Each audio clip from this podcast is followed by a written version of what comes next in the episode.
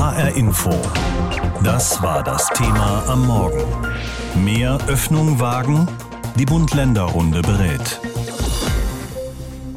Heute ist es wieder soweit und die Zeichen stehen schon auf Öffnungsschritte. Die Frage ist, wie groß die sind. Bevor es losgeht, ist das passiert, was wir auch schon ganz gut kennen. Einige Bundesländer sind mal wieder vorgeprescht. In Bayern zum Beispiel hat Ministerpräsident Söder gestern gesagt, die Kontaktbeschränkungen für Geimpfte und Genesene fallen komplett weg bei uns. Und da, wo bislang 2G plus gilt, soll ab sofort nur noch 2G gelten. Söder sagte, wir sind Team Vorsicht und Team Freiheit, aber nicht Team Stur. Efi Seibert in unserem Berliner Studio habe ich gefragt, dieses Vorpreschen einiger Länder, bevor sich alle heute treffen. Warum machen die das? Ja, vielleicht kann man sagen, weil sie es können. Also es ist schon so, dass bestimmte Bundesländer ja bestimmte Sachen aus diesem Maßnahmenkatalog einsetzen können oder auch nicht. Dass sie das jetzt im Vorhinein so tun, gerade auf Bayern bezogen und auf Herrn Söder bezogen, das kann man natürlich dadurch erklären, dass er mal flott gesagt, nicht nur Team Vorsicht, Team Freiheit und nicht Team Stur, sondern auch Team Fähnlein im Wind. Also der hat ein sehr gutes Gespür dafür, wie die Lage in der Bevölkerung ist. Und wenn alle Angst haben, ist er Team Vorsicht. Und wenn plötzlich alle gerne sagen, wow, jetzt kommt der Frühling, wir haben es satt, wir möchten gerne wieder raus und keine Maßnahmen mehr, dann ist er halt eher Team Freiheit. Aber er hat sich insofern ein bisschen durchgesetzt, als dass es einen neuen Entwurf gibt, den wir jetzt gerade vorliegen haben. Und da ist tatsächlich sowas drin, dass äh, es keine Teilnehmerzahlen mehr für private Zusammenkünfte für Geimpfte gibt. Also insofern ist es schon ein bisschen lockerer geworden jetzt nochmal. Bundesgesundheitsminister Lauterbach hat gestern ja auch gesagt, der Höhepunkt der Omikronwelle ist überschritten und redet jetzt von maßvollen Lockerungen. Was können wir denn heute erwarten? Also ich glaube, das Wichtigste ist, dass äh, Sie sich entscheiden, wie Sie denn jetzt nach dem 19. bzw. 20. März weitermachen wollen. Denn es braucht ja, wenn man überhaupt so was Kleines wie Maskenpflicht irgendwo beschließen will, dann braucht es ein neues Gesetz. Denn das Gesetz, das das jetzt vorsieht, Maske oder Abstand etc., das läuft aus und dann ist gar nichts mehr möglich, nicht mal mehr eine Maske im Bus. Deswegen, das wird der große Punkt sein. Wie soll der kleine Besteckkasten aussehen, wofür es dann ein neues Gesetz braucht? Das ist das, worüber Sie heute reden müssen. FDP-Chef Lindner, der drängt ja schon seit Tagen auf schnelle und wirklich spürbare Lockerungen. Wird denn dem Ampelpartner das reichen, was da heute wahrscheinlich beschlossen wird? Es ist schwierig zu sagen. Also die, die FDP sagt ja, ähm, das wird eine normale, in Anführungszeichen, Krankheit werden, mit der jeder Bürger freiheitlich, so wie die FDP das auch sieht, selber umgehen muss. Da muss man nicht so viele Vorschriften machen. Andere sagen, wir müssen uns eben für alle stark machen, auch für die Schwachen, die sich zum Beispiel nicht impfen lassen können oder die Kinder, die sich noch nicht impfen lassen können. Das ist ja auch der Grund, warum es beim Tempo so einen Unterschied gibt. Ich kann mir vorstellen, dass die sich sicherlich ähm, heute zumindest auf diese Schritte der Freiheit, also dass man demnächst eben sich wieder treffen kann, dass man wieder einfacher in die Kneipe und ins Restaurant kann, dass sie sich darauf sicher einigen. Der große Knackpunkt wird werden, wird es ein neues Infektionsschutz gegeben, wonach irgendwie noch irgendein kleiner Besteckkasten dann auch für den Herbst noch drin ist, oder macht die FDP da nicht mit? Ein wenig kann man in diesen Tagen den Frühling schon spüren. Zweistellige Temperaturen. Es gab sogar in den letzten Tagen ein bisschen Sonne. Das war schon nicht so schlecht. Und der Blick auf die Zahlen in Sachen Corona und die Inzidenzen war auch schon mal ängstlicher. Und wenn sogar der ewige Mahner und jetzige Bundesgesundheitsminister Lauterbach sagt, ja, die Welle ist wohl gebrochen, lasst uns vorsichtig in Richtung Lockerung denken, dann ist das schon was. Es geht jetzt viel um Timing und auch um eine gemeinsame Linie, was mögliche Öffnungsschritte angeht. Professor Bodo Plachter ist stellvertretender Direktor des Instituts für Virologie an der Uniklinik in Mainz und ich habe ihn heute Morgen gefragt, ist jetzt die Zeit für substanzielle Lockerungen gekommen? Ja, wir sehen tatsächlich, dass die Neuinfektionszahlen sich langsam beruhigen, sodass man natürlich über Lockerungen und über vorsichtige Lockerungen nachdenken muss, wie es eben auch Herr Lauterbach formuliert hat. Wir können ja bestimmte Dinge wieder andenken und lockern, aber wie gesagt, äh, wir müssen immer noch vorsichtig sein. Die Politik hat da ja ihre eigene Agenda. Da geht es um Wählerstimmen, besonders in einem Landtagswahljahr wie jetzt gerade.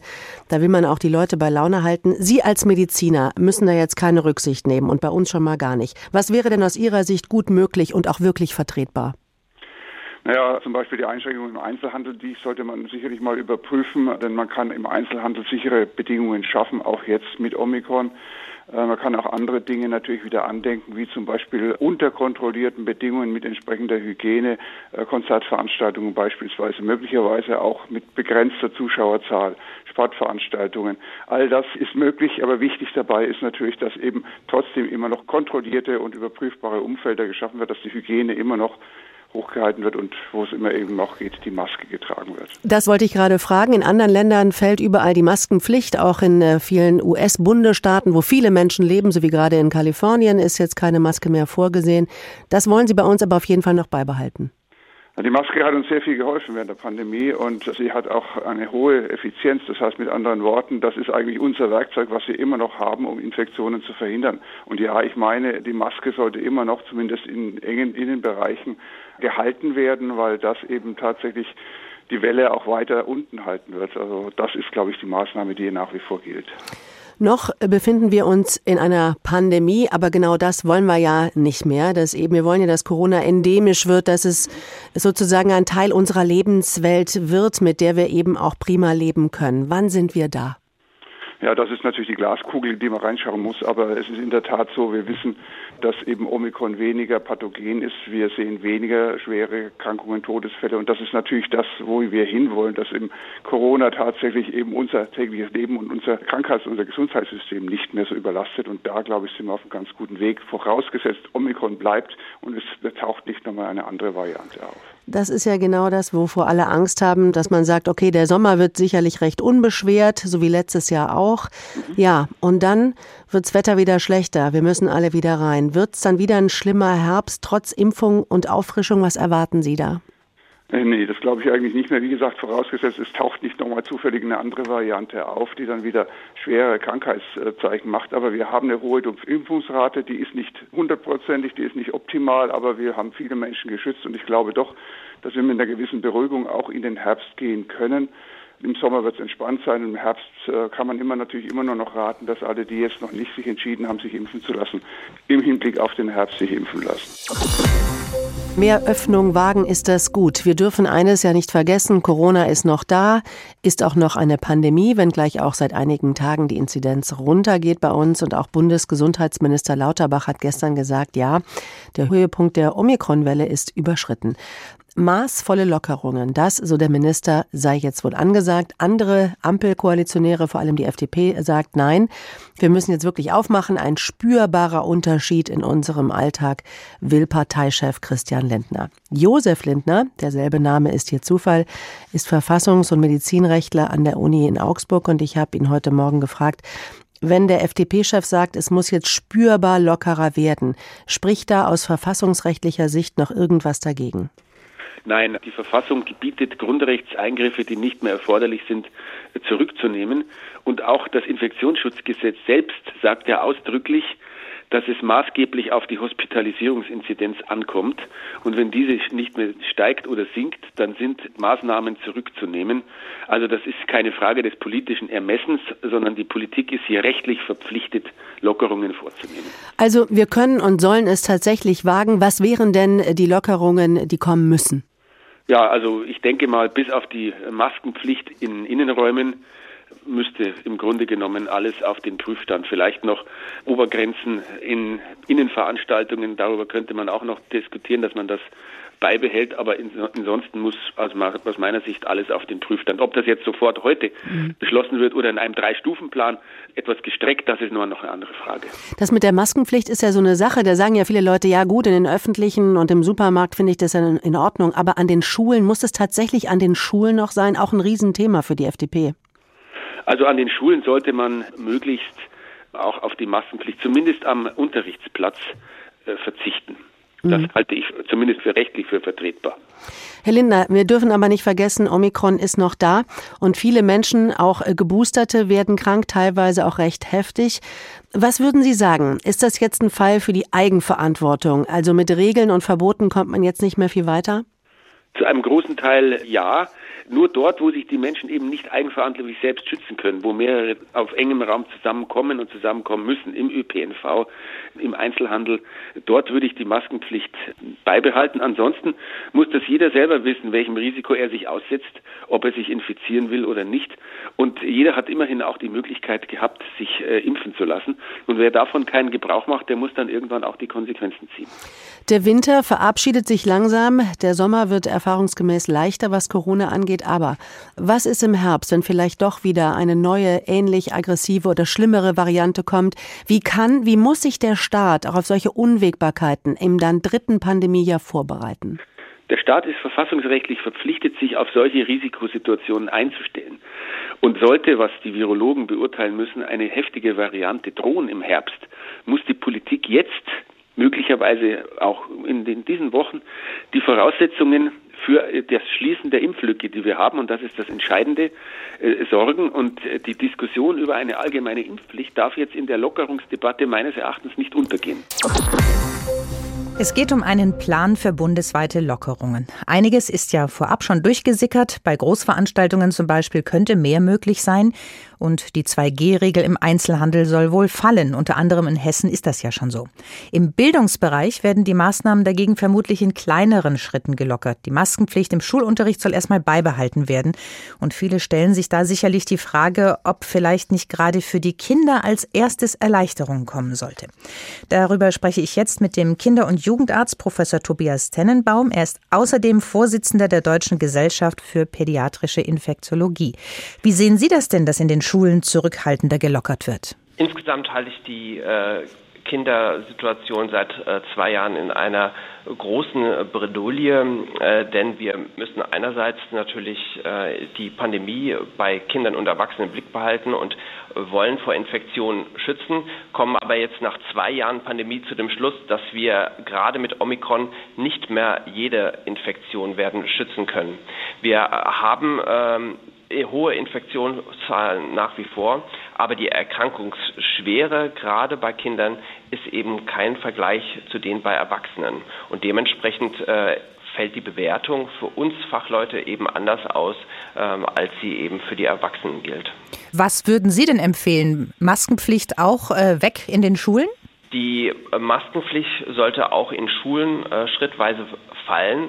Wir sind ähm, in der Situation, dass äh, die Kinder im privaten Bereich, im, im Freizeitbereich äh, oder ähm, auch schon gar im Hort eine andere Situation vorfinden als in den äh, Klassenräumen, in den Schulgebäuden. Dort tragen sie häufig schon keine äh, Maske und de äh, dementsprechend äh, bleibt es schwer zu rechtfertigen, warum die Kinder, wenn sie selbst äh, wenig gefährdet sind, auch weiter Masken grundsätzlich tragen sollten.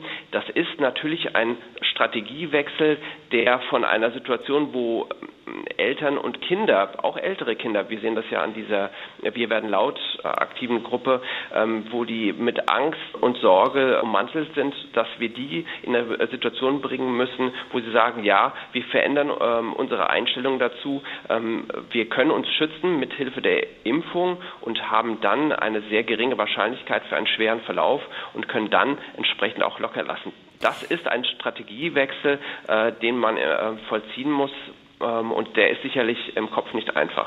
Dazu habe ich zwei Fragen. Das erste ist, also wir wissen ja, dass Omikron bei den meisten Erwachsenen eher milde verläuft. Gilt denn das auch für Kinder, insbesondere für ungeimpfte Kinder? Das gilt für Kinder erst recht. Also wir sehen äh, von den Daten, die aus äh, Großbritannien, USA, aber auch jetzt auch schon aus unseren deutschen Erfahrungen, die wir jetzt ja schon machen konnten, dass die Krankheitsschwere deutlich milder ist als bei den Nicht-Omikron-Fällen, also sprich Delta. Also wir haben zum Beispiel den Eindruck, dass es weniger äh, PIMS-Fälle auch gibt, auch weniger schwere Pneumonien. Wir sehen durch die hohe Schlagzahl schon mehr Infektionen. Wir sehen auch mehr Kinder im Krankenhaus.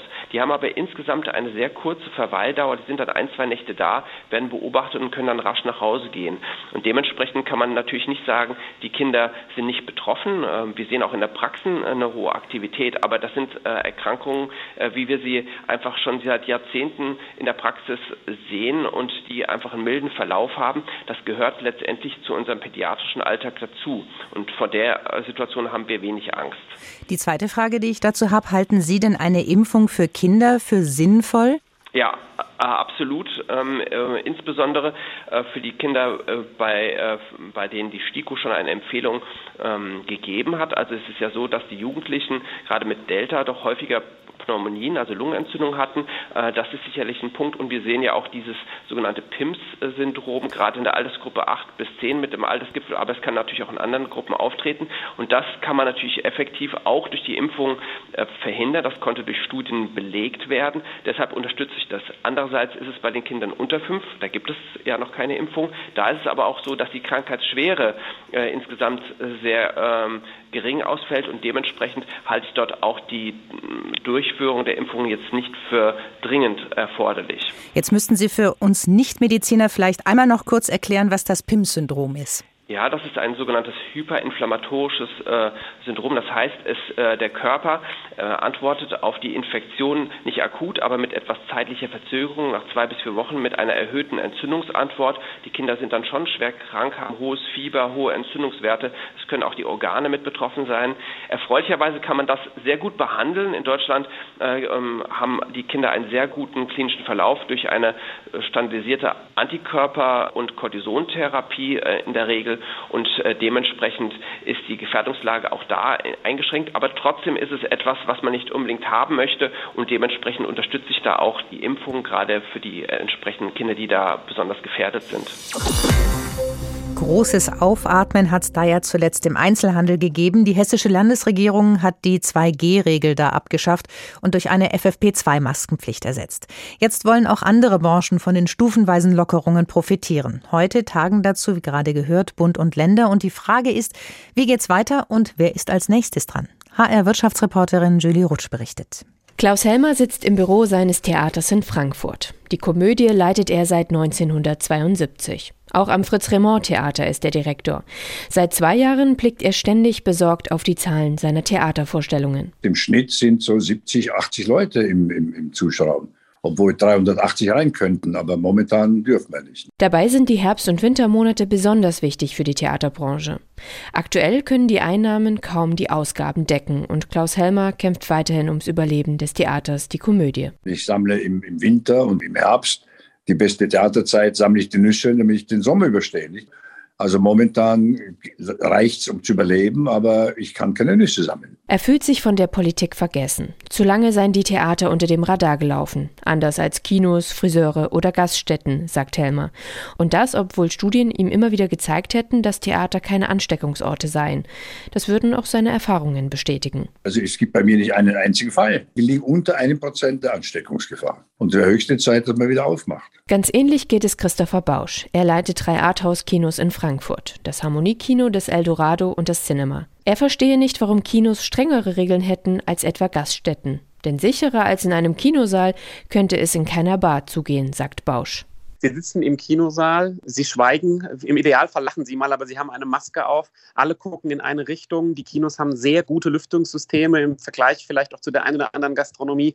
Sie sprechen nicht miteinander und das Ganze ist in der Gastronomie ja genau anders. Sie sitzen zusammen, Sie reden, Sie lachen, Sie trinken und reden miteinander. Ich denke, das zeigt, dass Kino sicher ist. Deshalb fordert der Kinoleiter, dass für die Kinos mindestens die gleichen Regelungen gelten wie auch für die Gastronomie. Jens Michau ist das nicht genug. Als Präsident des Bundesverbands der Konzert- und Veranstaltungswirtschaft will er eine komplette Öffnung. Michau schaut sich seit zwei Jahren an, wie die Konzert- und Veranstaltungsunternehmen leiden. Und er hat mittlerweile die Nase voll. Wir sind diejenigen, die bisher wirklich die am meisten gelitten haben, weil wir gar nichts machen durften. Also man kann Veranstaltungen mit 30, 40 Prozent der Kapazität nicht als Veranstaltungen bezeichnen. 100 Prozent Kosten, 50 Prozent Einnahme funktioniert nicht. Seine Branche sei bereits ausgeblutet. Die staatlichen Corona-Hilfen seien aufgebraucht. Die Konzertunternehmen und Eventagenturen hätten mittlerweile ihre persönlichen Rücklagen aufgebraucht oder gar die persönliche Altersvorsorge. Michau ist sauer, weil sich trotz der vielen Maßnahmen, die seine Branche schon umsetze, nichts tue. Er warnt, wenn wir jetzt nicht wirklich so ein bisschen Licht am Ende des Tunnels sehen würden, wäre die Branche eigentlich wirklich so verzweifelt, dass viele sicherlich jetzt tatsächlich aufhören würden und einfach nicht mehr einen Sinn darin sehen, noch länger auf ungewisse Zukunft zu warten. Micho fordert deshalb einen Freedom Day, also einen Stichtag, an dem alle Beschränkungen aufgehoben werden. Den könne der Bund zusammen mit den Ländern sogar heute noch beschließen. HR Info. Das Thema. Wer es hört, hat mehr zu sagen.